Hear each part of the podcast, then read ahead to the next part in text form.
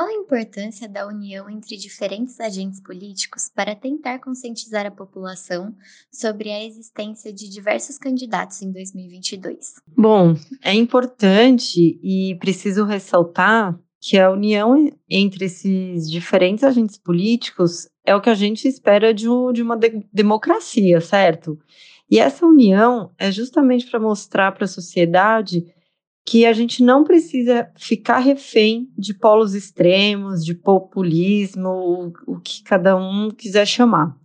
E também é, é muito importante que a sociedade seja conscientizada que a gente tem outras opções de lideranças representativas e que elas também podem ser bem competitivas para 2022. Eu, né, Nara, acredito muito na liderança pelo exemplo. E toda essa união desses agentes políticos agora em busca de novas opções, eu acho que serve como um, bom exemplo para a sociedade, né? Dessa, dessa união, dessa busca, dessa preocupação é, em tirar a sociedade refém do que a gente tem vivido nas últimas eleições.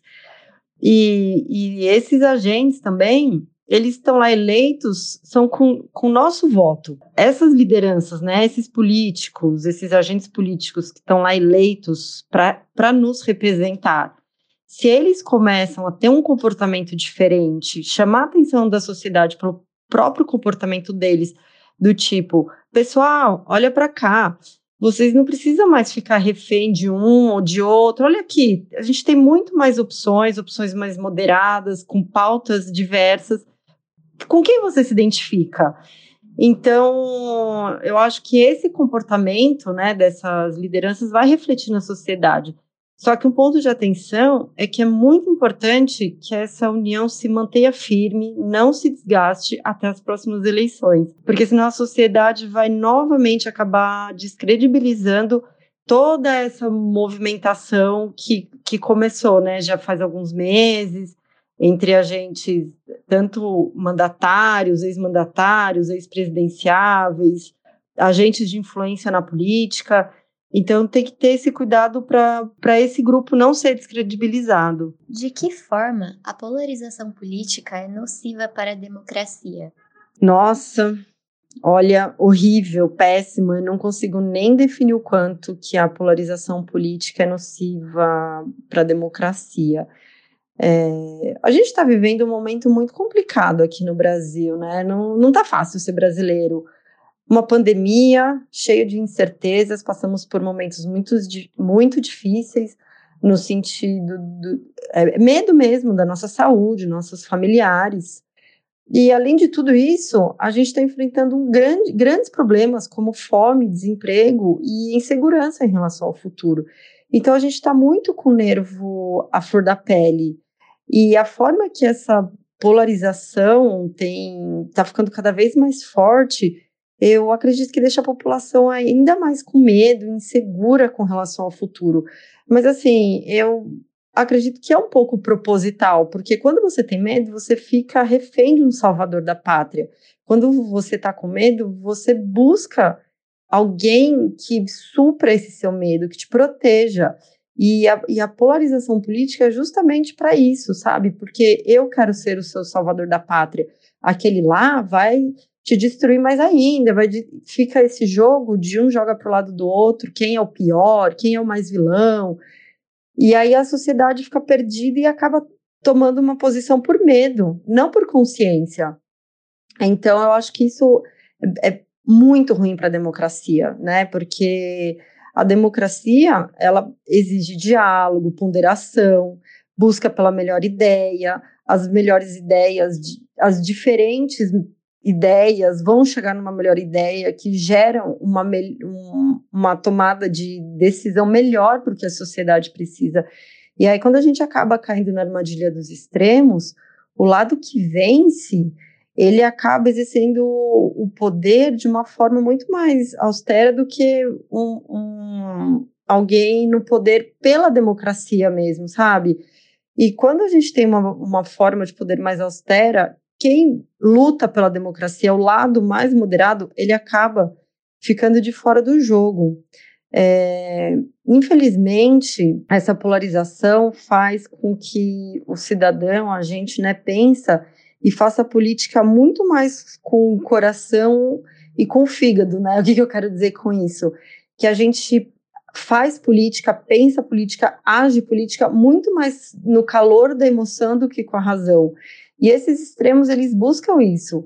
Eles buscam uma sociedade dividida, uma sociedade que, que haja por instinto, instintivamente, e infelizmente também eles sabem usar essas ferramentas de medo e criar narrativas que a sociedade acaba, é, ela acaba abraçando essas narrativas, ela acaba acreditando nessas narrativas. Mas por que, que ela cai nessa narrativa? Por medo.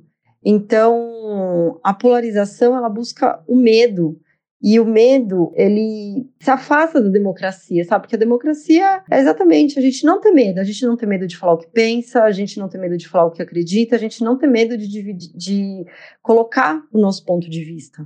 As manifestações do último dia 12 são um bom exemplo do que pode ser feito para tentar combater a polarização? Eu olho essa manifestação muito mais de uma forma qualitativa do que quantitativa. É, eu olho muito mais o que ela representa do que a quantidade de pessoas que aderiram. Até porque motivos para as pessoas não irem à rua são infinitos, né? Principalmente a pandemia, a descrença e por aí vai. É, eu fui, eu estive presente e fiquei muito feliz de, de ver as diferentes ideologias respeitando e em busca de opções fora da polarização. Até um tempo atrás, a gente, sei lá, era inadmissível, por exemplo, o Arthur Duval e a Isa Pena em cima do, do mesmo carro por um mesmo objetivo. Mas eu, eu vejo isso com muito bons olhos, porque isso é a democracia, né?